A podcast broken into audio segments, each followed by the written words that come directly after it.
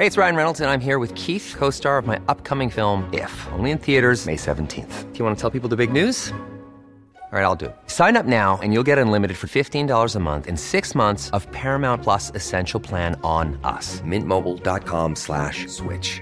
Upfront payment of $45 equivalent to $15 per month. Unlimited over 40 gigabytes per month. Face lower speeds. Videos at 480p. Active Mint customers by 531.24 get six months of Paramount Plus Essential Plan. Auto renews after six months. Offer ends May 31st, 2024. Separate Paramount Plus registration required. Terms and conditions apply if rated PG. Escucha y comparte las breves del coronavirus de México y el mundo.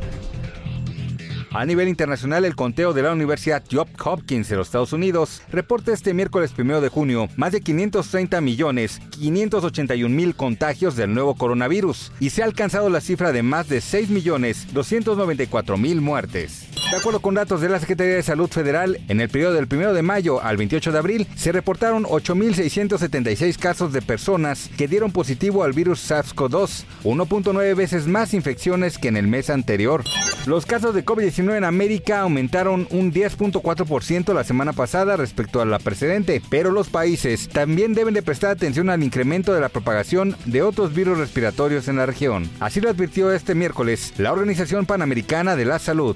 Hong Kong vuelve a revivir su estricta política de cero COVID, obligando a los enfermos con infecciones, incluso leves, causadas por las nuevas subvariantes de Omicron y a sus familiares o personas cercanas a una cuarentena centralizada para controlar cualquier propagación.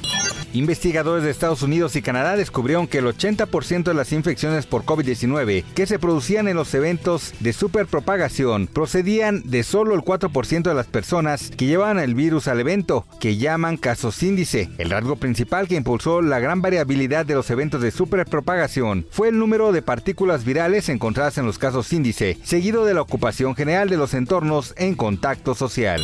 El tráfico, los peatones y los corredores reaparecieron este miércoles en las de Shanghái, mientras la ciudad más grande de China recuperaba la normalidad tras un estricto confinamiento de dos meses contra COVID-19 que provocó inusuales protestas por su agresiva aplicación. Para más información del coronavirus, visita elheraldodemexico.com.mx y nuestras redes sociales.